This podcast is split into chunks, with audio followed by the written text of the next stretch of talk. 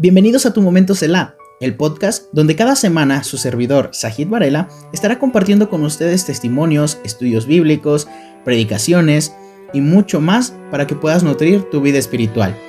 Haz una pausa en tu día y ten un momento Selah. Este ministerio es parte de la Iglesia Bautista Filadelfia de Texcoco, Estado de México.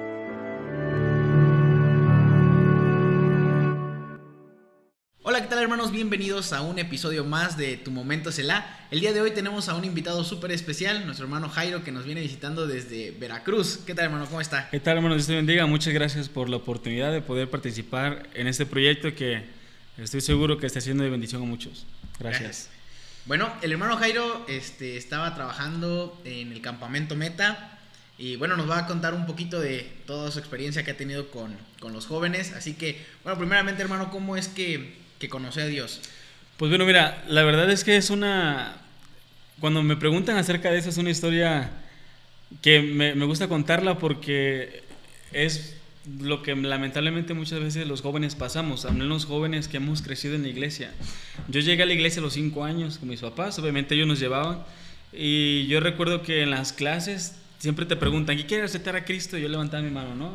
Y, y ahí éramos como 20 que queríamos aceptar a Cristo, y cada domingo yo recibía a Cristo. y este, y lo, lo curioso de esto es que fui creciendo y obviamente como una persona que ya ha estado en la iglesia por mucho tiempo sabe cómo comportarse, sabe cómo responder, cómo actuar, prácticamente se sabe todo. O sea, Claro. ah, aprendí bastante Biblia en mi tiempo de, de niñez, en la infancia, pero a la edad de 15 años, ya estando pues un poco más envuelto en las cosas de Dios, yo me acuerdo que, que vi una película, es como interesante esto y, y curioso porque vi una película, una película cristiana que se llama Religión. Entonces, yo estaba en la casa de mi abuela y, y ahí en la casa de mi abuelita yo estaba aburrido y decía, pues, ¿qué onda? O sea, esa película literalmente, bro, yo la había visto como 10 veces, ya sabía lo que iba a pasar, quién se moría, quién lloraba. Yo la he visto varias veces, pero era la única película que había en la casa de mi abuela, así que me puse a verla. Pero ese día fue algo diferente. Ese día yo estaba observando cómo, cómo lo- es- los personajes de esa película pues decían ser cristianos, pero solamente vivían una vida en religiosidad. Y algo que me llamó la atención de todo lo que se estuvo pues presentando en esa, en esa película fue que preguntaban constantemente, ¿cuáles son tus frutos? ¿Cuál es el fruto de tu salvación? Entonces yo me puse a pensar en eso y digo, pues, ¿cuál es mi fruto? Sí. O sea, ¿cómo yo puedo decir si soy salvo o no? Y la verdad es que ese, esa fue un miércoles, me acuerdo. Ese miércoles yo estaba ahí en el sillón y me fui al, a- al cuarto y me puse a llorar. Dije, Señor, te recibo en mi corazón, entra en mi vida, perdóname por todas las cosas que he hecho mal. Y a la edad de 15 años yo recibí a Cristo. Entonces me acuerdo que es- fuimos a trabajar en la tarde y le digo, mis papás fueron por nosotros al trabajo y, y le digo, oiga papá, este, quiero contarles algo, pero yo estaba bien emocionado. O sea, ahí, ahí yo entendí qué es lo que se dice como el primer amor. O sea, Sí. agarrar y, y compartir a todos de Cristo, esa emoción que nunca había sentido. Y llegué y papá le digo, papá, este, quiero contarle algo. Y dice, ¿qué pasó? Le digo, acabo de recibir a Cristo. Y mi papá, pues es pastor. Y se me cambia así como, pues, ¿qué onda con este, no? ¿Qué no Como que, así como, no que ya, y hasta me bauticé. Y, y le digo, no, recibí a Cristo, papá. Ah, ok, está bien. No me dijo nada. Fui con mi mamá, le dije, mamá, recibí a Cristo hoy, fue un día emocionante. Y ya después de, mm, después de dos horas que estábamos en la mesa ya cenando, este, ya empezamos a platicar y, y hablamos acerca de la salvación. Y ese día, literalmente, yo puedo decir que recibí a Cristo en mi vida a la edad de 15 años. Entonces, así fue como yo conocí a Dios. Esa es una historia que, que me gusta contar porque al mismo tiempo, pues puedo decirle a los muchachos que el estar en la iglesia no te hace ser salvo. Claro. Y el recibir a Cristo aparentemente de niño no te hace entender el Evangelio. ¿Por qué? Porque pues la salvación es que tú lo entiendas, ¿no? Y cuando lo entiendes, pues lo crees. Entonces conmigo fue así. Y me volví a bautizar. Entonces me bautizó dos veces. Creo que soy doblemente salvo. ¿Y qué fue lo que motivó a ahorita tener ese cargo como con los jóvenes o al ser pastor de jóvenes? ¿Cómo- Sí. ¿Qué fue lo que detonó eso? Mira, ah, cuando yo recibí a Cristo edad de 15 años, ese mismo día fui a un campamento Este, y, y bueno, Dios me, me, llamó al ministerio de tiempo completo. Así que yo decidí irme a preparar, ¿no? Entonces ya cuando, cuando graduó salgo con ese ímpetu de querer apagar el infierno con una pistola de agua. O sea, salgo emocionado, o sea, de conquistar al mundo, ¿no? Entonces llega un momento donde, y te voy a ser sincero, o sea, te voy a contar lo que es. No te voy a decir que recibí una revelación del cielo, que me bajó un ángel, porque no fue así, sino Dios me procesó en algunas áreas. Entonces llego y empiezo a predicar con adultos y, y yo empiezo a notar que no tengo esa cercanía con ellos, existía un tope, ¿no? Sí. Y uno de ellos era pues el prejuicio de la edad y obviamente pues es natural que la persona se sienta así, el oyente. Entonces yo recuerdo que estando en, ahí mismo en, en, mi casa, Señor, ¿por qué nadie me hace caso? Yo estaba así, Señor, ¿por qué nadie me, me, me toma en serio? ¿Por qué se burlan de mí y todo eso? Y digo, Señor, dime algo, yo creo que me digas algo ahorita, ¿no? Y ya me pongo a leer la Biblia y el libro de Hebreos, eh, la Biblia comienza a hablar sobre la historia de diferentes personajes. Y algo que me llamó mucho la atención fue que dice la Biblia que David sirvió a su generación. Entonces cuando yo leí eso dije, sí es cierto, o sea, David sirvió a las personas a las cuales les podía servir. O sea, obviamente podemos servirle a todos, pero ahí se está refiriendo acerca de un impacto, ¿no? Y, y, bueno, al menos yo así lo interpreté. Dije, entonces, ¿con qué grupo de personas yo puedo tener un impacto? Definitivamente con los adultos, no. Tal vez por falta de experiencia, tal vez por prejuicio de que era muy joven y todo eso. Digo, bueno, entonces mi grupo son los jóvenes. Y desde ese momento Ah, me empecé a, empapar en el tema, a estudiar más para dar clases con los muchachos y comencé a notar cómo era lo que realmente Dios quería para mí. Entonces, gracias a, ese choque con pared, pues pude ah, dedicarme a este asunto de, trabajar con jóvenes y pues es emocionante, a mí me gusta mucho. Es un reto. Uy, sí, que sí, ¿no? Y lo ha dicho nuestro pastor, ¿no? O sea, a veces la barrera que se le pone también es de la edad, de que... Y los adultos son así de que, ¿qué me va a enseñar? Sí, este sí, sí, yo me topé con varias, varias, varias escenas así, ¿no? De, ¿y tú qué me vas a enseñar? Sí. y yo ahorita ya me río, la verdad, pero en su momento así como que me pegaba, ¿no? Pero ya así como, no te enseño nada, no pasa nada, no es para ti la predica, ¿no? es para los demás, no para ti. Sí, Ahora lo tomo de esa forma, si no, pues me hubiera Y ahorita en este eh, Ministerio de los Jóvenes, ¿cuál ha sido lo más difícil? Bueno ¿Qué es lo más difícil de trabajar con los jóvenes? Porque yo como joven, bueno, somos... pues mira, ahora sí que trabajar con... Existe una gran diferencia entre predicarle a los jóvenes y ministrar a los jóvenes. Hay una gran diferencia. Porque para predicar, cualquier persona puede parar si les predica a los muchachos. Eso es, cualquier persona lo puede hacer. Pero ministrarlos es estar con ellos. Entonces, el reto más grande que yo creo que puede tener una, una persona que es líder de jóvenes, pastor de jóvenes, encargado de jóvenes, es ganarse el corazón de ellos. ¿Por qué? Porque por naturaleza, y he pasado por ahí, los jóvenes tendemos, tenemos esa tendencia a pensar que no necesitamos a nadie. Entonces, si no necesitamos a nadie, no me voy a abrir para poder ser ayudado. ¿Sí me entiendes? Entonces, ese es el, el mayor reto. Aparte de que hemos pues trabajado con personas que han caído en fornicación, a personas que han pensado en el suicidio, o sea, de todo, ¿no? Pero lo principal, lo principal es ganarse el corazón de ellos para que ellos puedan abrirse. Entonces yo creo que ese ha sido mi mayor reto, aparte de los que acabo de mencionar. Eso es lo más difícil, el ganarse el corazón de los jóvenes, no, no cualquiera, tienes que ser uno de ellos. Sí, sí, sí. Ser uno más de la manada. No, y, o sea, tú lo acabas de decir, una vez yo escuché a un predicador que, que decía a los jóvenes, eres esto, eres el otro, no sirves, eres una basura, eres un pecador, y, y en vez de motivarlos, los, los bajó, ¿no? Y digo, bueno, pues cada quien puede exponer como sea, pero existe una gran diferencia, y creo eso, y a través de la poca experiencia que Dios me ha dado, existe una gran diferencia cuando te haces parte de ellos, como tú acabas de mencionar o sea, no, no creyéndote más, sino al contrario, tú mismo envolviéndote en, en los propios pecados, porque al final todos pecamos. La diferencia es que yo tengo como expositor, tengo la libertad de poder condenar a los que me están escuchando, pero cuando yo me, me enredo o me involucro dentro de ese círculo, las cosas cambian. ¿Por qué? Porque empiezas a predicar ya no juzgando, sino comienzas a predicar con misericordia, porque uno mismo sabe que también le está fallando a Dios en esa área, ¿no? Entonces, uh, considero que hay que bajarse al nivel de ellos, no creerse mejor que ellos, sino al contrario, ser su amigo. Creo que, que un amigo puede pastorear mejor el corazón de, de una persona que cualquier otro, ¿no? Que se considera un líder Claro. Puesto ahí nomás. ¿Y cuál ha sido el caso que regresamos al podcast y nos contaba el hermano Jairo acerca de el suceso que lo ha marcado más junto, bueno, en el Ministerio de los Jóvenes? ¿Cuál ha sido el caso que más? ¿Cuál ha sido el que más me ha marcado? Sí. ¿En trabajar con ellos o el que yo haya visto y me haya dado una carga? A ver, ambos dos. Sí, de los dos, ok. Sí, los dos. Bueno, el que más me ha marcado en trabajar con ellos ha sido acerca de, un caso de, fornicación.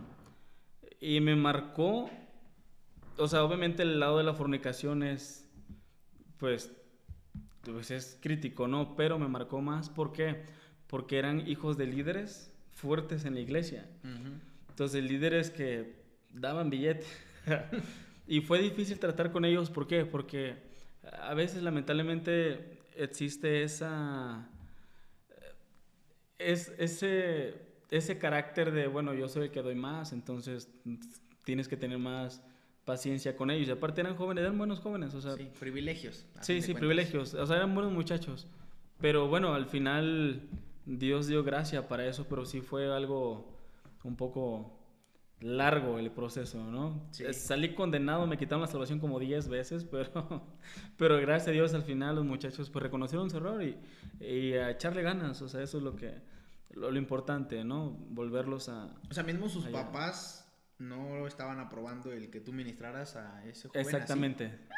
Entonces, sí fue, sí fue complicado, ¿por qué? Porque aparte de ser personas que daban, pues eran personas de influencia. Sí. Entonces, uno como líder lo principal que debe de tener en cuenta, pues obviamente es glorificar a Dios y, y, Dios es primero, la Biblia es primero. Claro. Pero uno también debe ser prudente en cómo reaccionar o en cómo tratar la situación sí. en esa área de la juventud. Y bueno, en otro caso que a mí me, me, ha marcado en vista fue en una ocasión que hicimos un campamento ahí en Veracruz, en Coatepec, Veracruz. Este campamento se trató acerca de las emociones. Ah, se llamó este, Tiempo de Guerra, acepta el reto. Entonces hablábamos sobre temas de cómo conquistar la depresión, el odio, la amargura, o sea, y de todos esos tipos de temas. Y estuvo, estuvo muy padre. Entonces el predicador que estuvo ahí participando, al final, ya la última noche, él hizo dos preguntas. Una de ellas fue, ¿cuántos de ustedes alguna vez han pensado en suicidarse? Entonces yo dije, ah, pues ¿para qué este compa hace esta pregunta así que si aquí puro cristiano, puro santo? O sea, ah. fue lo que yo pensé, ¿no? Dije, pues está de más. Pero lo sorprendente fue que el 80% de los que estaban ahí levantaron su mano. Yo me quedé así y dije, wow, o sea, han pensado en suicidarse, ¿no? Y luego hizo la siguiente pregunta, ¿y cuántos de los que han pensado en suicidarse lo han intentado? Y del 80%, sacando en, porcentaje también, el 90% de ellos levantó su mano. Y eran jóvenes que yo veía felices, o sea, jóvenes que tú lo veías con una sonrisa y los veías ah, motivados, sirviendo en la iglesia, y ahí estaban abriendo su corazón. Entonces, eso, eso me marcó en un panorama completamente distinto a lo que yo pensaba en realidad. ¿Por qué? Porque te das cuenta que hay un vacío que muchas veces no se ve que se tiene que tratar, porque pues si no se trata en la iglesia, ellos lo buscan en otro lado y se pierden. Sí, claro. Entonces eso, eso a mí me marcó mucho en el trabajo con los jóvenes. Wow. No, sí, tremendo. Yo, la verdad, eh, yo lo pensé, la verdad, de suicidarme. Lo pensé, más nunca lo, lo llevé a cabo porque de pensarlo a hacerlo, yo hasta digo, tienes que tener valor, no sé. Yo digo, porque no, o sea, una cosa es pensarlo y, ah, ¿qué pasaría si, pues ya, a lo mejor ya no, y todo, ¿no? Sí. Pero hacerlo, no, ahí sí ya me daba miedo y decía, no, no, yo para qué quiero estarme ahí asfixiando. Sí, claro. No, y eso es un, Ahorita los altos índices de suicidio están increíbles en la juventud. Altísimos. En, Canadá, bro, los muchachos se suicidan a la orden del día, bro. Todos los días considero que tal vez hay unos, en todo el país, unos mil suicidios, bro. O sea, ¿por qué? Por tanta soledad que hay.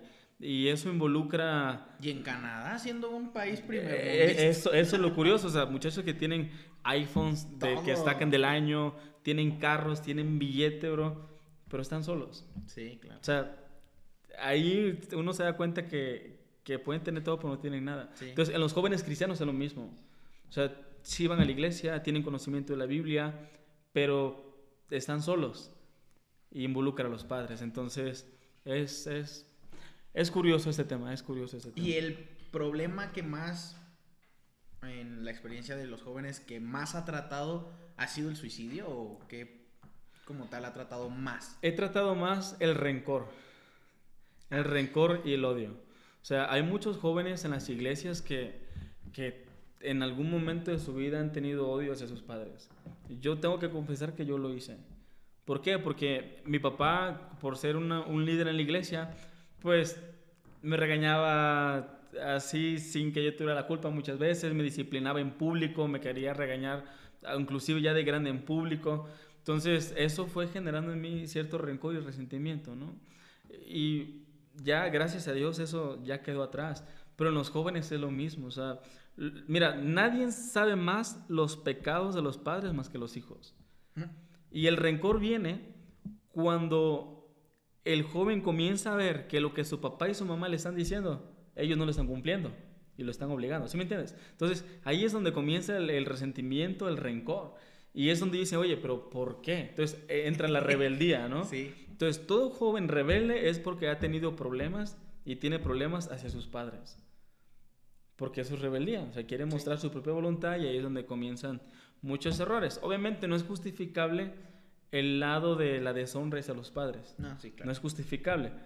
Pero que los padres tienen que ver en esa área, sí. Entonces, he tratado mucho eso, la amargura, el resentimiento, el odio, en algunos las ganas de irse de su casa, en otros las ganas de, de, agarrar a, sus, a su mamá y golpearla, a su papá y golpearlo. O sea, esos impulsos, independientemente de, de la depresión y, y, lo que platicamos acerca del suicidio. O sea, es, eh, yo, creo que ese es un trabajo primordial en la juventud que se debe tratar. Claro. Sí, porque todos están así. En el campamento meta veía mucho eso. O sea, yo soy una persona que me gusta observar a la gente. O sea, yo estoy observando y veo y veo y veo, no para criticarlo ni nada, sino para poder aprender algo de ellos, la verdad. Entonces, cuando trabajamos con, con jóvenes, hay que observarlos. Entonces en el campamento los, los, observamos porque luego me tocaba predicar en devocionales y pues tenía que saber qué predicar, ¿no? Este, y veía muchos muchachos que estaban solos, muchos solos. Y eso habla también de, de, una soledad interior, ¿no? A otros estaban en el bullying, haciendo bullying, haciendo bullying, haciendo bullying. Pero pues eso también habla de una soledad, porque siempre quieren sustituir algunas cosas, ¿no? Sí, claro. Entonces, hay que, hay que tratar esos temas. Yo lo que, igual así de, en cuanto a analizarlos, nosotros teníamos un proyecto que era el proyecto Sama, ya le había comentado, que era por parte de los niños.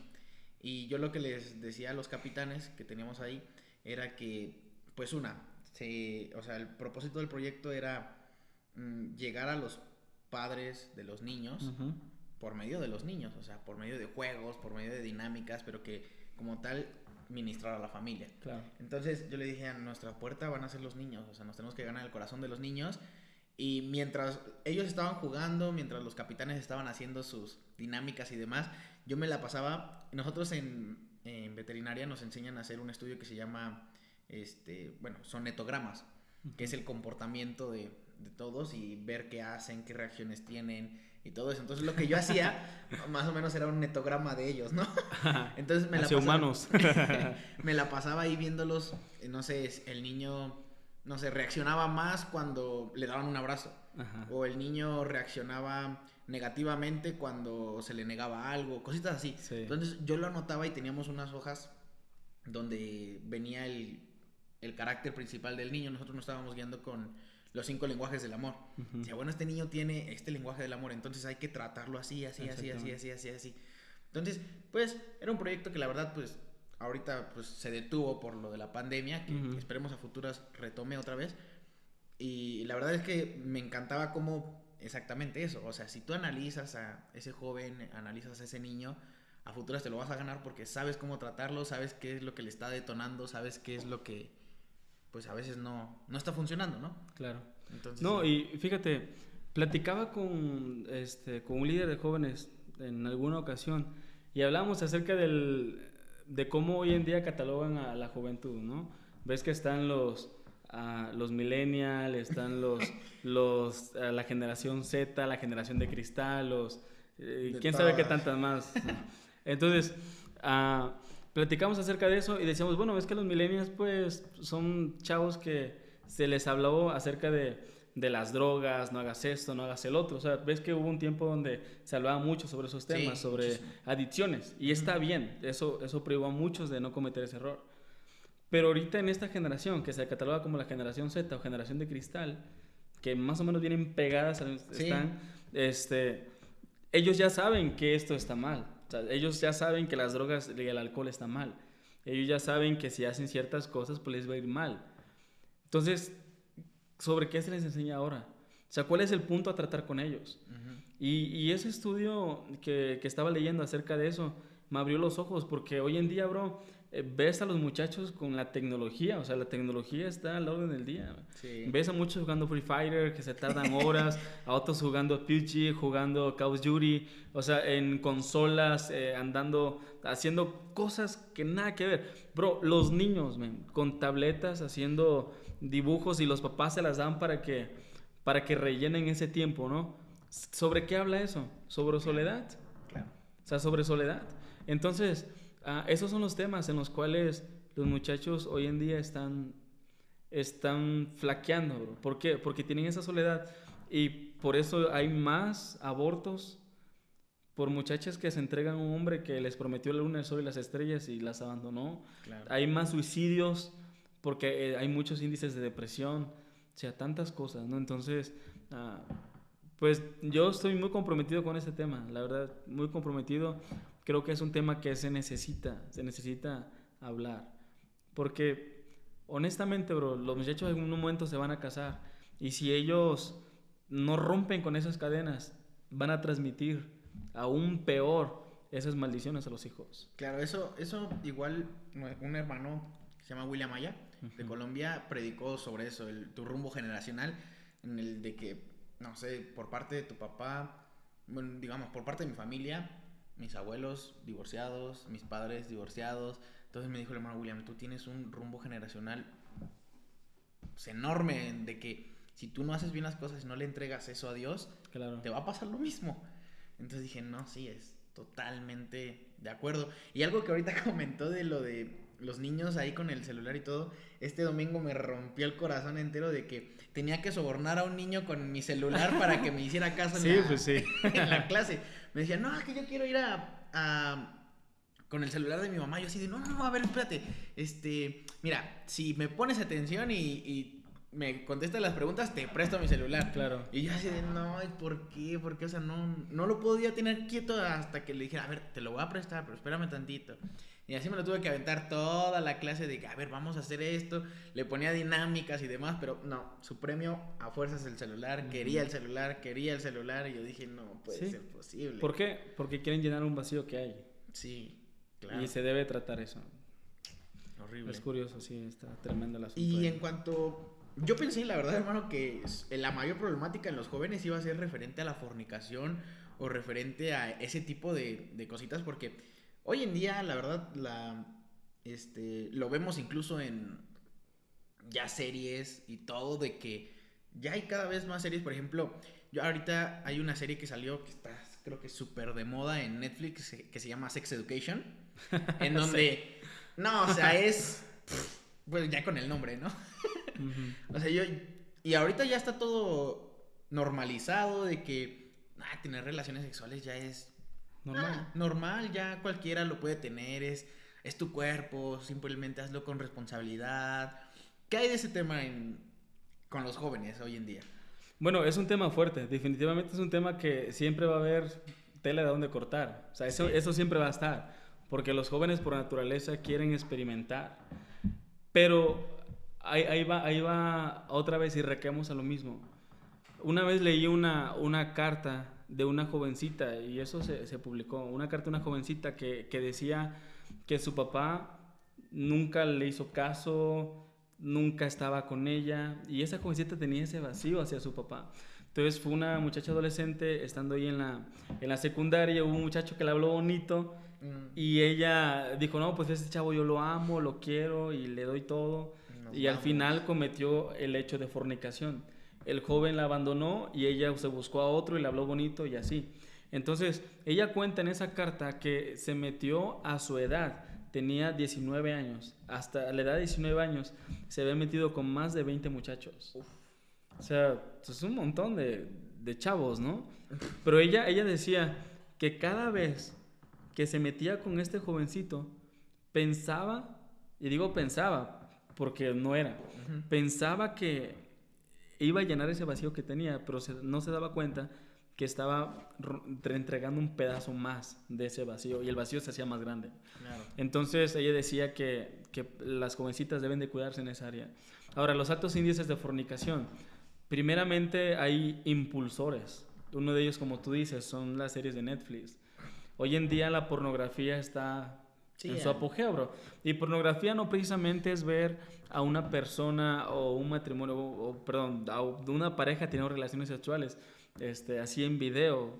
Eso no es pornografía, aunque es ya es el acto de. Pero pornografía es todo aquello que te impulse o te cause una interacción sexual, un, o sea, que, te reviva algo, ¿sí me entiendes? Esa hormona, que te despierte. Entonces, hay muchos muchachos que, que, hemos estado siendo invadidos. Y digo hemos porque yo también estoy en las redes sociales. También veo YouTube, también este, me gustan series. Y hay series donde aparecen cosas y pues uno tiene que tomar la decisión de quitarlo, ¿sí me entiendes? Entonces, o sea, porque es mentira, bro, es mentira que te vas a esconder una burbuja, man. o sea, si, si, quieres vivir una vida completamente separada de este mundo, pues vete a la montaña, bro, y allá vívete y allá muérete. Pero si... Siendo Amish. Ajá, pero... Pero si realmente quieres marcar una diferencia y ser una luz en la oscuridad, pues vas a estar en este mundo, pero no vamos a vivir igual, ¿sí me entiendes? Entonces, aquellos impulsores que están hacia la juventud son todos estos, ¿no? Y, y, por eso son los altos índices de fornicación y en las iglesias, en las iglesias. Claro, yo por un tiempo sí tuve que cerrar mi Instagram porque ya era de que o sea, ya ni siquiera era porque tú siguieras a esas personas, ya automáticamente Instagram te empezaba te mandaba, a mandar fotos. Claro, claro. ¿Y ahora? O sea, y a veces uno está navegando, viendo una prédica en cualquier ah. lugar y punta aparece y dices, ¿qué onda aquí? Sí. ¿Qué pasó? o sea, la verdad. patrocinado. sí, sí, sí. Y, y, bueno, y por eso es que en algunas iglesias, si te, si te puedes meter ahí cuando dicen es que están haciendo el streaming, ponen un anuncio. No nos hacemos responsables de los anuncios que aparezcan en esa página.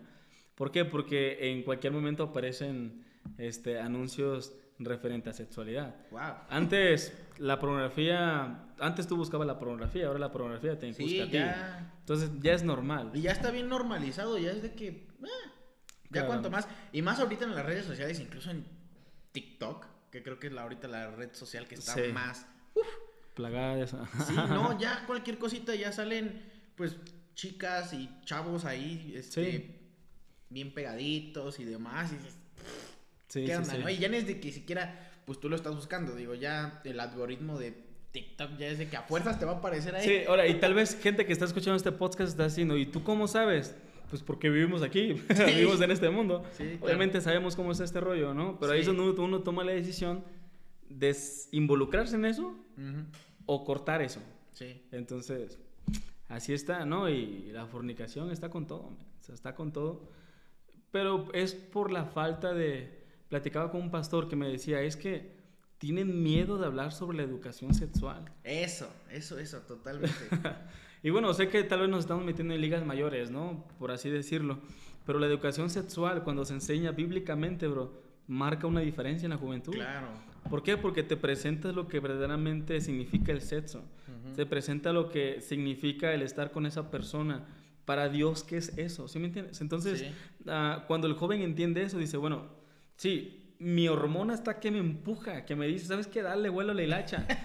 Pero como yo entiendo qué es lo que Dios quiere para mí, no lo hago. Sí, eso. Entonces, este, se necesita acerca de estas enseñanzas que pues algunos tienen miedo de dar. Y otros lo la- marcan como tabú de que. Ajá, no, no, en la y otros las dan, pero pues se van al otro lado de la moneda, ¿no? Ah, que sí. ya ese es otro rollo. Ya pero- satanizarlo de que no, no, no. Y Ah, sí, sí. échenles agua. y- pues no. Sí, sí, sí, están muchas cosas. Sí, sí, sí, no. Y bueno, en cuanto a ese tipo de, de relaciones, ¿cómo es el. ¿Cómo sería un noviazgo o cómo es el noviazgo dentro de, de siendo cristiano? O sea, ¿cómo se llevaría un noviazgo en el cual no. Digo, tentaciones va a haber, Claro. pero ¿cómo podríamos tener un noviazgo sano? Un noviazgo sano. Fíjate que estaba estudiando un poquito acerca de esto. ¿Cuál es la diferencia entre un noviazgo cristiano y un noviazgo mundano? Pero vamos a, a, a ir este, particionando todo esto, ¿no? Número uno, ¿qué es noviazgo? ¿Qué es noviazgo? Mm, O sea, para muchos, y ese es un tema que se ha metido a la iglesia, para muchos el noviazgo es, tú eres mi propiedad. O sea, tú eres mi chava, tú eres mi chavo, eres mío, eres mía, no mires a nadie, soy tóxico, soy tóxica y qué. ¿Sí me entiendes? Entonces, ah, tú, o sea, tú eres mío, eres mi pertenencia y Sí. ese es el noviazgo mundano. Claro. ¿Por qué? Porque pues no somos eh, esposos ni esposas, ¿no? Sino, al contrario, solamente es una relación y punto. Ahora, sé que debe de haber un respeto, Sí. Pero la, la otra diferencia o la palabra bíblica que se encuentra o la terminología se llama cortejo. El cortejo lo podemos interpretar hoy en día como una amistad con un compromiso, pero sin ninguna pertenencia. Y ahí entra, lo, ahí entra lo, lo curioso, porque mientras que el mundo me dice, ¿sabes qué? Tú eres mi novia, me perteneces, el cortejo te dice, ok, me interesas, quiero conocerte, pero tú puedes hablar de quien tú quieras. Sí. Entonces, ahí es donde, donde uno está como que contaminado con la influencia del mundo porque, ah, no, pues es mía, me la van a bajar. Pero no Ajá. es así, porque cuando Dios te tiene una persona, bro, él, él te la va a guardar. Sí. Siempre y cuando se hagan bien las cosas. Entonces, existe esa diferencia. Y te estoy hablando en grandes rasgos, ¿no? Entre noviazgo mundano y un noviazgo cristiano. Ahora, me gustan comparar estas dos historias. La historia de Amnón y la historia de Isaac. Dice la Biblia que Amnón, Y Tamar. se- Amnón y Tamar, se, se enamoró de ella alocadamente, apasionadamente, ¿no? Entonces, un noviazgo mundano está basado en un noviazgo por impulsos. Un noviazgo, como vuelvo a repetir, tú eres mío, tú, tú me interesas, eres mi pertenencia, tengo ganas de besarte, te beso, tengo ganas de tocarte, te toco, tengo ganas de hacerte cosas, yo lo hago, porque es un noviazgo basado en impulsos, Claro. no basado en amor. Dice la Biblia que Amnón agarró a Tamar y, y la, la forzó, la violó. Entonces, ese es el resultado. Y encontramos el término fornicación. Sí. O sea, de muchachos que, que piensan que porque ya son novios se pertenecen y el impulso les ahorilla a fornicar. Ahora sí que la fornicación, bro, es la punta del iceberg. porque ya hay una, o sea, Sí, ya hay un ya. trato antes de eso, ¿no? Ahora dice la Biblia que, que Amnón hizo las cosas sin consultar al papá de Tamar, que era David, que era también su mismo papá. Ujú. Entonces, un noviazgo basado en impulsos es un noviazgo que no consulta a los padres. Un noviazgo que, que dice, ¿sabes qué, mamá, papá? No me importa lo que tú digas.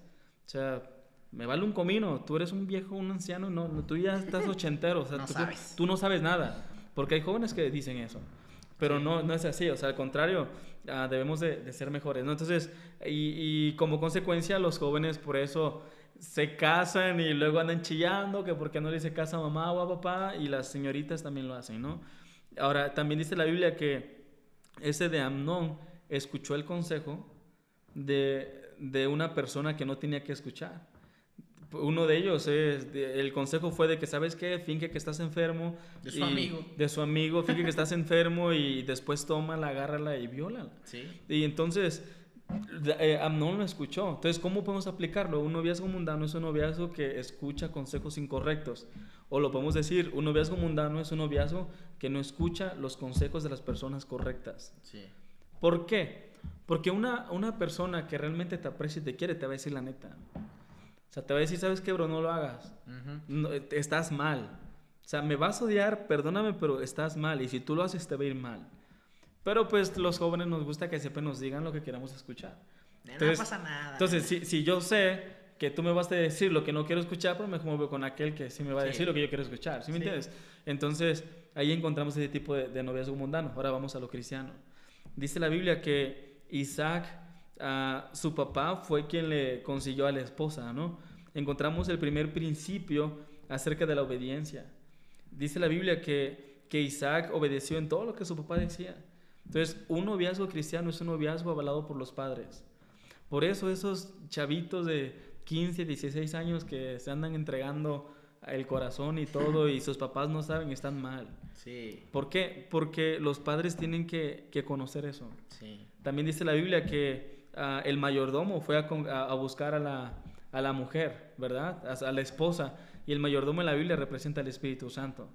Entonces, uh, ahí lo podemos interpretar que el que te va a buscar a la, a la, a la esposa es Dios, es el Espíritu Santo. Pero lo curioso aquí es que dice la Biblia que cuando llegó la esposa, Isaac salió corriendo del campo, que fue a meditar, pero Isaac se quedó a trabajar. Entonces, ¿cuál es el punto central aquí? Que si realmente, bro, queremos tener una relación correcta, una relación sana, como acabas de mencionar, necesitamos enfocarnos en Dios, que Dios se va a encargar de poder encontrar esa persona correcta para mí. ¿Sí? Algunos me preguntan, es que yo no me voy a casar. Y yo le digo a los hombres, le digo, oye, ¿te gustan las mujeres? Dice, sí. Pues sí. Le digo, entonces, o sea, si te gustan las mujeres es porque Dios tiene a una mujer para ti. Y a los hombres y a las mujeres también les digo lo mismo para los hombres. ¿Te gustan los hombres? Es, tiene alguien para ti. Entonces, uh, así, así debemos de, de, de, tomar esto, ¿no? ¿Cómo, cómo tener una, un noviazgo sano? Ahora, esto es una enseñanza que tal vez puede durar un buen rato, pero estoy hablando a grandes rasgos. Son muchos factores, sí. pero el principal yo creo que es poner a Dios en primer lugar.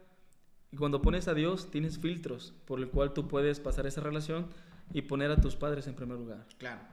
Eso es lo importante. Totalmente de acuerdo. Yo, la verdad, viví de los dos lados.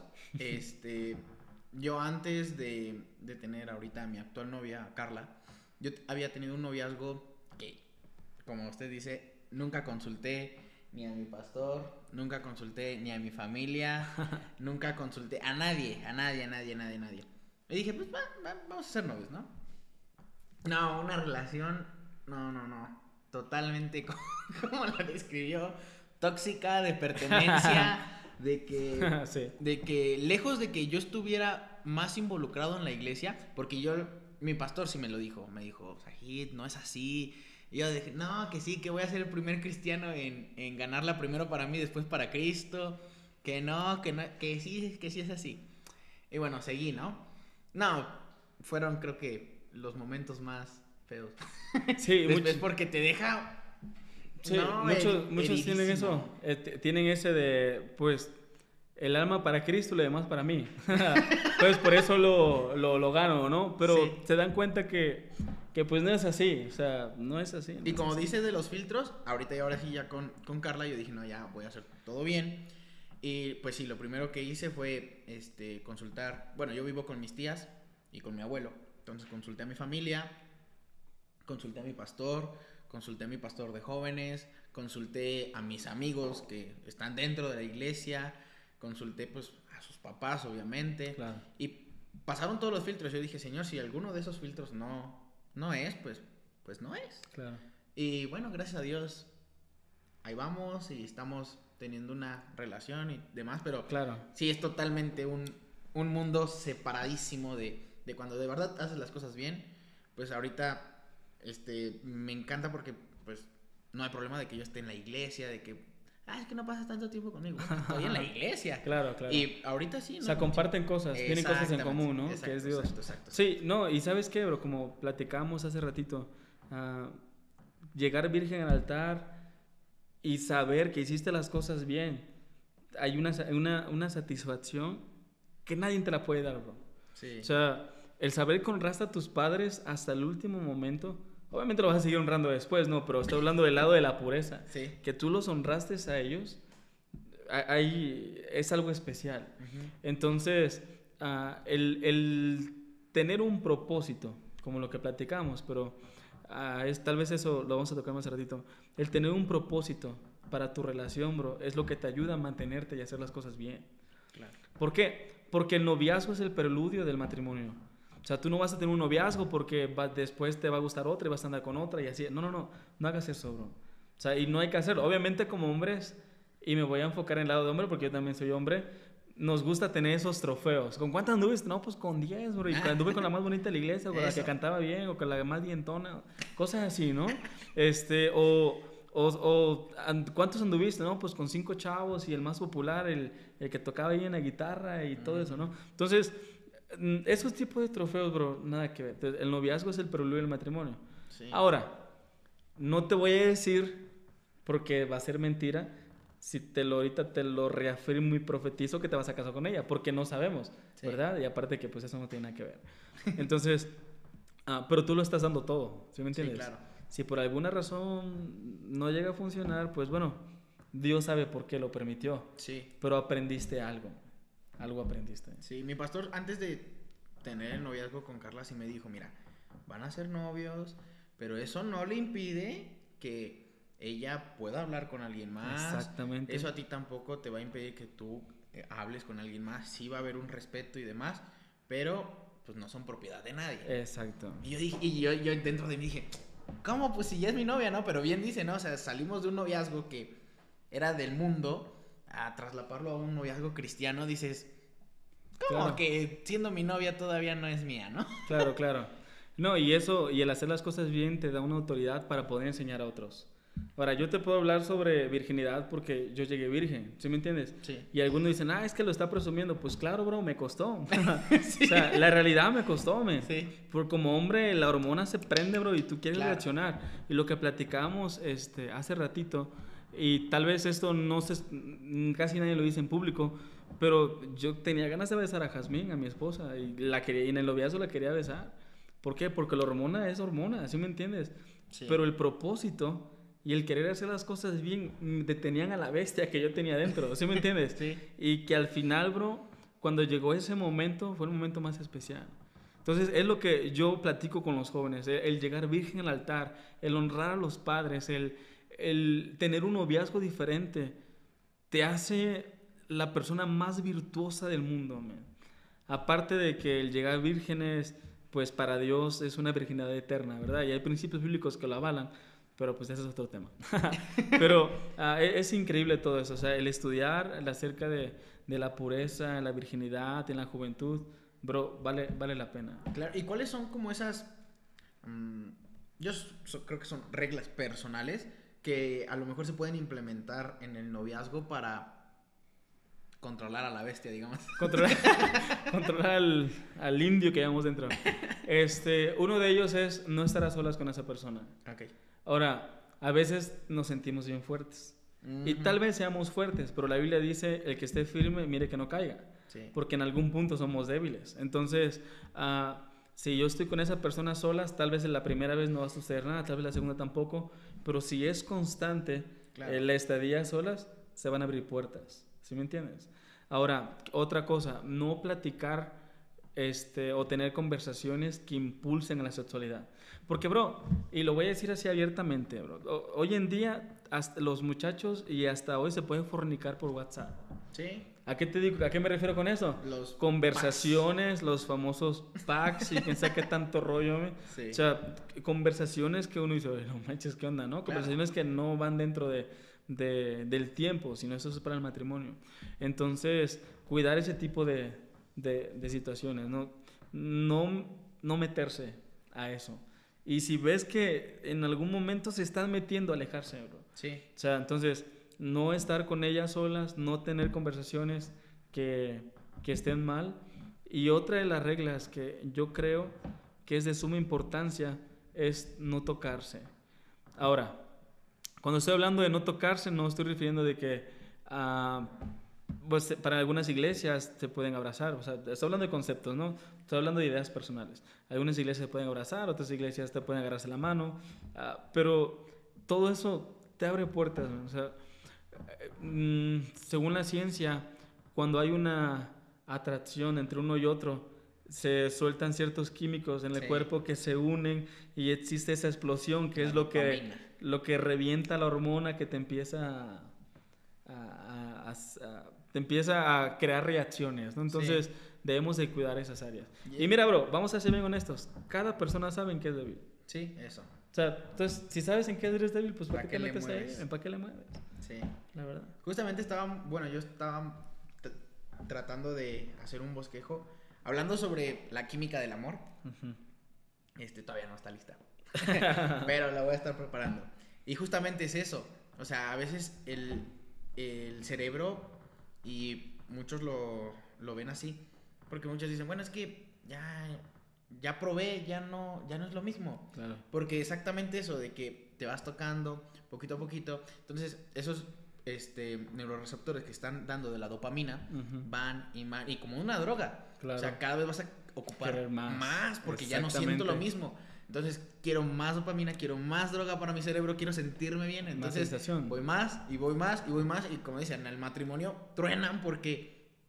Y luego va a decir, ¿y qué cambia del matrimonio de, de eso y mira, novio? Lo, lo, curioso aquí también, un dato muy interesante fue que estaba leyendo y decía que el 95%, escucha, el 95% de divorcios en el mundo ha sido por personas que tuvieron relaciones sexuales antes del matrimonio.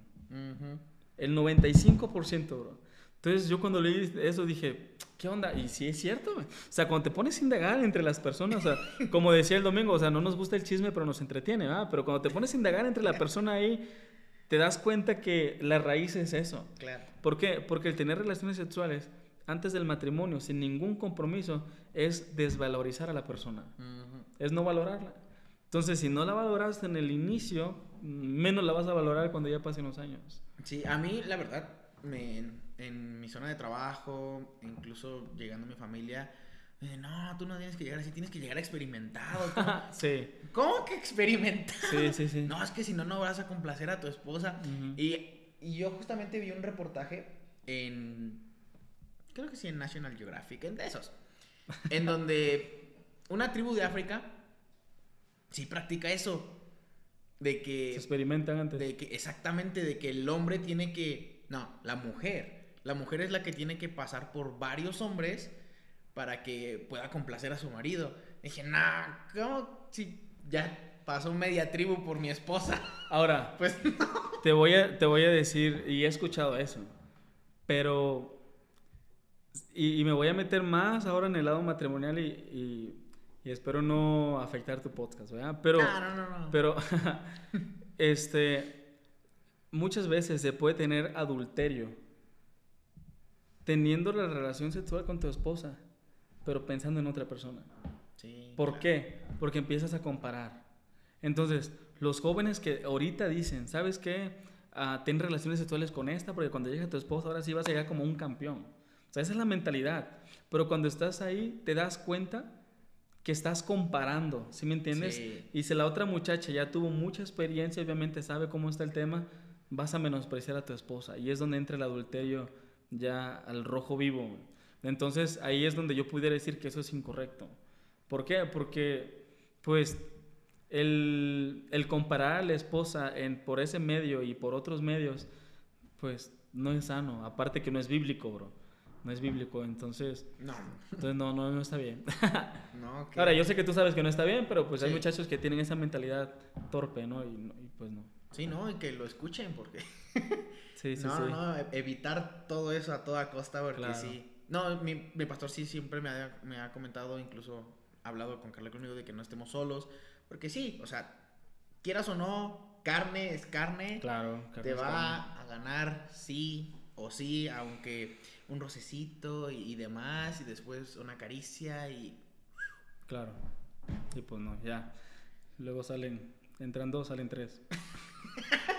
pues no, así no, así no. sí, no. no, no, Y bueno, en el lado de, del campamento, ¿cómo fue que llegó al campamento Meta a poder ministrar ahí a los jóvenes? ¿Cómo fue que bueno, cuéntanos un poquito de toda su experiencia ahí en... Acerca de eso. Pues bueno, yo había escuchado el campamento Meta, yo quería conocer el campamento, entonces cuando pues empecé a platicar con mi esposa, pues ella trabajaba en el campamento Meta, entonces yo fui en, en algunas ocasiones a verla y iba al campamento y yo decía, wow, increíble cómo Dios está bendiciendo esto, ¿no? Porque ya una, una cosa es verlo por fuera, pero otra muy diferente es verlo cuando estás trabajando ahí. Ser parte de. Ser parte de, porque te das cuenta todo lo que conlleva, bro. O sea, dices, increíble. Entonces, ah, yo decía, pues, maravilloso esto, ¿no? Y al final, cuando me casé con, con mi esposa, con Has, este, se dio la oportunidad de poder trabajar ahí. Y fue una experiencia increíble. Este, la verdad es que Dios ha bendecido. Y el trabajar con jóvenes, pues como a mí me gusta, o sea, a mí me gusta todo ese rollo de la ruenda y andar cotorreando con los muchachos y, y hacerlos amigos y, y, andar jugando con ellos, porque es, un, es, es, como demostrarles que se pueden divertir sanamente. Claro. O sea, entonces lleva un esfuerzo, ¿sí? y, y fue, fue emocionante, y ha sido emocionante el, estar ahí. Claro. Bueno, yo al igual que, bueno, creo que eh, varios de aquí compartimos ese. Yo justamente empecé este podcast para ministrar, para poder... Yo en el primer episodio lo dije, yo a lo mejor no soy de los que sale a tocar puertas y gana almas, que no me estoy excusando de que yo sé que tengo que llegar a repartir y demás, pero eh, algo de que a mí me gusta y como, como fui yo este, parte de la iglesia, fue que me ganaron así, me ganaron, este, mi pastor me invitaba a, a clases de guitarra, entonces por ahí me llegaron. Después empezaron que las reuniones de niños. Y después que ya me dijeron, no, pues ahora este, vas a pasar a cantar con la rondalla. Y yo así, voy a pasar a cantar con la rondalla, ¿no? Entonces me fui haciendo parte de eso. Y la verdad, el, el estar, creo que entre amigos y el predicar con el testimonio y demás, para mí se me hace una forma de testificar. Claro. Uf, claro. súper maravillosa el, el, hacer, el tener una convivencia sana. Claro, claro. Todos hacen algo para el reino. Claro, entonces eso de trabajar con jóvenes y el de estar, como dicen, ¿no? Entrarle al, al quite, estar conviviendo con ellos, yo creo que cada joven ha de tener sus patoaventuras que... Sí, sí, la verdad es que cuando los muchachos iban al campamento llegaban con una actitud. Mm. Y durante esa semana Dios hacía algo con ellos. Y salían con otra. Sí, no, enorme, enorme. Yo incluso bueno, creo que hay varios testimonios de jóvenes que de ese campamento hoy en día son misioneros, son pastores, son evangelistas, son maestros, todo por un campamento y lo ha predicado nuestro pastor. Nuestro pastor fue este en un en, Meta fue también. Fue en un campamento Meta en donde pues él recibió ese llamamiento de, Dios. Lo, lo, que me encantaba de y lo que me encanta del campamento Meta es su lema o sea, el magnificar a Cristo. Eso es lo que engloba todo lo que se hace ahí. Toda la planeación, las actividades, los juegos, la memorización, todo va con magnificar a Cristo. O sea, es presentar a Cristo de una forma viva, verdadera y palpable. O sea, no es presentarlo así como entre las nubes, sino que se haga parte de ti. Entonces eso es lo que, lo que me encanta del campamento Meta y bueno, Ah, pues voy a hacerle promoción ya, pero si tienes la oportunidad de ir, ves. O sea, al menos si has escuchado de él, ten la experiencia de ir y ya tienes de qué hablar. O sea, tienes que contar, aunque sea una vez, pero ve. Yo y yo creo que Dios va a hacer. Pues tienes que ir, güey, ya yo no he ido, pero no por, por rebeldía ni nada. Esta pues vez que quería ir, queríamos incluso, bueno, la van a ver, eh, una entrevista con el hermano Jim pero bueno, fue parte del equipo de Tu Momento Cela. Yo no pude ir porque, bueno, estaba enfermo de COVID. Pero fui a uno que era parte de, de Meta. Tenían igual la misma dinámica. Era en San Luis Potosí, en Río Verde. Y fue con el hermano Luis Ramos. De predicadores fue también Miguel Reyes. Y bueno, igual, y lo mismo. O sea, la verdad era. Yo jamás había conocido a tantos jóvenes locos por Cristo. o sea, no, o sea, es increíble la cantidad de jóvenes que, que quieren servir a Cristo, o sea, y tan, como dice, ¿no? O sea, había jóvenes que a lo mejor eran nuevos, que no, no sabían nada de Cristo, pero que pese a eso nunca les dijeron, oye, tienes que, no, no, no tienes que decir esto, al contrario, la verdad mi consejero este fue todo, todo, todo lo contrario. Siempre nos decía, chavos, si necesitan algo con confianza, díganme. Yo puedo hablar aparte, yo puedo este, hacer y, no sé, orar por ustedes, ¿no? Recuerdo que ese día yo tenía que como 13, 14 años, creo 13, pero yo le había mentido a mi consejero porque creo que esa, ese campamento sí tenía como que restricción de edad de 15 años para arriba. Entonces yo tenía 13, pero le dije, ah, sí, tengo 15. y, y, ya. Y el chiste es que eh, empezamos a hablar y demás. Y lo padre fue eso de que, o sea, los consejeros se comprometían totalmente. Yo nunca he ido a un meta, pero creo que es la misma dinámica. Tienen consejeros. Sí. Y puedes tú... Sí, es una bendición. La verdad es una planeación increíble. Hay mucha planeación, mucho trabajo atrás de un campamento de esos. Y más o menos, ¿cuántos jóvenes son los que llegan a ir en toda una temporada de campamentos? Porque no, yo sé que no nada más es uno. Bueno, en esta ocasión, pues todas las semanas estaban semillenas, eran de 200, 150, 300 y algo de jóvenes. Entonces yo creo que en esta ocasión servimos como a unos 600, 700 muchachos. hubo varios, hubo varios. No, enorme, enorme. La verdad sí, grandísimo el campamento meta. De... Ahora, ese es el dato que yo creo, ¿no? Al igual y fueron más, pero ese fue como el, el, rango. el promedio, el rango. Wow, no, increíble, increíble.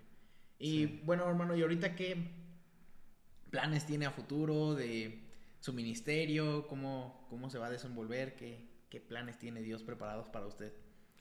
Pues mira, uh, es una pregunta que eh, muchos, muchos me hacen, ¿verdad? Y es, es, es bueno conocer todo eso. Creo que, que en cada momento, en cada momento de tu vida Dios tiene un propósito para ti, ¿verdad? Uh, cuando estaba trabajando en el campamento Meta, porque todavía no estoy ahí, este, ya salí de, de, este ministerio, cuando estaba trabajando en el campamento Meta, pues era un tiempo donde aprendí algunas cosas. Entonces ahora que estoy radicando en Veracruz, este, mi propósito es poder trabajar con los jóvenes de la iglesia, pero mi mayor propósito es poder trabajar con matrimonios. O sea, mm. considero que ahorita mi tarea, aparte de trabajar con, eh, en el área ministerial, y, y, lo, y, lo, estoy haciendo, pero mi propósito ahorita es poner bases en mi matrimonio para tener que enseñar. Claro. ¿sí? Obviamente esto lo va a llevar tiempo, va a llevar tiempo, va, los años lo van a decir, pero eso es lo que quiero hacer. Ahora, si tú me preguntas, ¿y, y cómo te ves aquí a unos cuantos años? Bueno, uh, yo quiero pastorear una iglesia. Creo que Dios ha dado habilidades que impulsan a eso, ¿no? Y sé que Dios lo va a hacer, pero ahorita el enfoque que tengo es el ministerio, pero la familia. Uh -huh. Ese es como mi, mi, fundamento ahorita. ¿Cuántos años ahorita lleva de matrimonio, hermano? Llevo, híjole, nah, un año y medio, un año y medio, llevo un año y medio. Ah, igual. Nuevecito apenas está. Nueve. Estoy pollito, estaba entrando ahí. Qué bueno, hermano. Amén. no, pues, mis respetos para usted, hermano, que alcanzó la bendición la, de tener ya a su esposa. Sí, la verdad es que Dios ha bendecido y, y ese es el ejemplo, bro. O sea, platicaba con el pastor ayer precisamente acerca de, de que, pues, cuando te casas bien, te ahorras problemas, la verdad. O sea, porque otros batallan con cosas que uno dice, pero pues yo no batallo con eso. Uh -huh. O sea, ese tipo de cosas y, y, esa es la bendición que Dios te da. Dice la Biblia que el que haya esposa alcanza la benevolencia de Jehová. Sí. Y la palabra benevolencia está hablando del amor de Dios. Entonces, para, podemos parafrasear que el que haya esposa ha hallado o ha alcanzado el amor de Dios. Claro. En otra versión de la Biblia lo expresa como que el que encuentra esposa, Dios le ha demostrado su amor. Y eso es súper padre porque yo me doy cuenta que Dios me ama a través de mi esposa. Y no lo digo porque me están escuchando, lo digo con convicción porque realmente lo creo. Y puedo decir que existe una bendición sobrenatural y una bendición inexplicable cuando uno hace las cosas bien. Y vuelvo a retomar el punto, hacer las cosas bien. Claro. Que he tenido mis achaques en el pasado y que he resbalado dos, tres ocasiones, sí. Pero pues ahora sí que Dios edita vidas y me permitió terminar bien, al menos esa área de pureza, ¿no? Sí. Y ahora estoy con el área del, del matrimonio, de la familia y ese es otro reto. Ok. Y más o menos, digo, ¿cuántos años se consideran óptimos para poder, de noviazgo para poder casarse? Mira, aquí nos vamos a meter en terruños pesados. Algunos duran 5, 8, 10, 20 años. Sí, ¿no? O sea, sabe, cada quien tiene su tiempo, ¿no? Pero yo personalmente, yo le llamo doctrina Jairo Cruz. yo personalmente creo que, que las relaciones largas no son sanas. Porque las relaciones de noviazgo largas, no todas, Sí. pero en algunas las relaciones largas te hacen propiedad o crees que tienes propiedad sobre la persona. Sí. Y es donde hay al- más probabilidades de fornicación. Entonces, las relaciones cortas, creo que cuando tú sabes que es de Dios, es de Dios, bro. O sea, si tú le estás dudando, ya tienes tres años con ella y todavía no sé si te va a casar, pues, ¿qué haces ahí? man? O sea, ya chispale de ahí. Sí. Pero cuando sabes que algo es de Dios y todo se está moldando y todo se está acomodando en que tú sabes que es de Dios, pues pudiera decir un año, año y medio, dos años como máximo. Para mí, yo pudiera decir eso. Ahora que en la Biblia encontramos otros, otros indicios que nos demuestran cuándo la persona está lista para casarse. Y en la Biblia lo encontramos. Ay, a ver, cuéntenos un poquito de eso. Bueno, Aprovechando el hack. Bueno, en la Biblia dice que, este, a ver, déjame recordar el versículo, me agarraste así en curva, ¿verdad? Con el versículo dice, este, por tanto dejará el hombre a su padre y a su madre y se unirán a su mujer y serán una sola carne, ¿no? Encontramos el primer mandato y lo voy a hacer corto porque sé que, algunos están diciendo, ah, este compa ya cállate, ¿verdad? Pero, este, dice la Biblia, por tanto dejará el hombre a su padre y a su madre. Eso está hablando de independencia. Dice, y se unirá a su mujer. Eso está hablando de saber quién es la prioridad. Dice la Biblia, y serán una sola carne. Está hablando de aprender a ceder derechos. Ahora, te estoy hablando sobre tres puntos este, esenciales, ¿verdad? Aunque ese versículo tiene mucha tela de dónde jalar. Pero ¿por qué te digo de independencia? Porque hoy en día hay jóvenes que es que este yo quiero tener una novia, pero no trabajo porque soy hijo de papi y mami y que mi papá me da dinero para llevarla a comer un esquite o llevarla a comer algo. O sea, eso no habla de, de independencia, ¿no? Y en el matrimonio el hombre debe de aprender a sostener y la mujer muchas veces es que yo no me quiero ir de aquí porque aquí está mi mamá, que esto y que el otro y eso trae problemas en el matrimonio. Entonces, Sí. cuando existe una independencia de ambos, pues pueden entender esa, esa área, ¿no? De que ya es uno solo. Ahora, cuando la otra palabra que dijimos era acerca de, de el entender la prioridad, ¿no? Acerca de la familia. O sea, quién es la que es importante. Y, y tiene algo que ver con la independencia, porque cuando un joven piensa que su mamá todavía sigue siendo la primera prioridad después de estar casado, ese hombre está mal. Porque tu primera prioridad es tu esposa. Sí. ¿Verdad? Y después habla de ceder derechos. ¿Por qué? Porque en el matrimonio se tiene que aprender a ceder derechos. Hay cosas por las cuales muchas veces vas a querer pelear, pero mejor tienes que soltarlo. Decir, ¿vale la pena o no vale la pena? Y aquellas personas que siempre quieren tener la razón no están listos para casarse. Aparte que no son chambeadores. Entonces, esas son otras, son, son, varias cosas, bro, son varias cosas Sí. que te puedo hablar así en, en grandes rasgos. Wow. No, pues ya, jóvenes, apunten todo esto porque. O Sí. pónganlo mil y un veces para repetirlo. Ahí nos van a estar escuchando en Spotify. Sí, el sí, sí. videito. Así que, bueno, pues algo que quisiera agregar, hermano, para finalizar este episodio. Finalizar. Pues bueno, a, cada persona que, me está escuchando, quisiera decirles que entiendo que es tener una presión social. Entiendo que es el recibir de eh, sigue siendo virgen, eh, porque sigue siendo virgen, o ya cásate, o ya, o, o ya déjala, o ya esto, ya el otro. Y esa es una presión social. Eso incluye tanto en la vida secular como en la vida eclesiástica, ¿no? en la vida en la iglesia. Entonces yo te, yo te quiero decir, bro, que tu primera prioridad que sea Dios. No escuches a personas que te estén presionando para que tú hagas algo. Mejor escucha a Dios y Él te va a decir lo que verdaderamente es correcto y en el tiempo correcto. Entonces, pon a Dios en primer lugar, pon un propósito en tu noviazgo o en tu matrimonio y eso te va a ayudar a ser, perdón, a ser un mejor cristiano. O, y, también este, ah, honra a tus padres. Esa es la clave de todo. No existe ningún otro versículo en la Biblia y tú lo puedes comprobar. No existe ningún otro versículo en la Biblia que te diga que si tú haces algo te va a ir bien, más que el honrar a tu padre. Pero dice, honra a tu padre y a tu madre para que te vaya bien. Es el único versículo. Entonces, si quieres que te vaya bien, honra a tus padres. Y eso es en todo. ¿Sí? Amén. Bueno, hermano, pues la verdad un gusto el poder eh, tenerlo en este episodio, en este podcast. Que, bueno, esperemos si no sea la última vez que nos veamos. A mí me gustaría poder Dios, ¿no? tenerlo todavía aquí, compartiendo un poquito más. Y me gustaría, yo lo escuché hace rato en otra plática, que, que tenían planeado hacer un podcast de matrimonios. Así que nosotros encantados de poderlo escuchar. Y si en algo también podemos ayudarlos. Gracias, gracias. no, pues muchas gracias y gracias por la oportunidad de poder estar aquí con ustedes. Gracias. Bueno, hermanos, haz una pausa en tu vida y ten un momento, Cela. Yo te rindo mi vida entera para siempre a ti, Señor.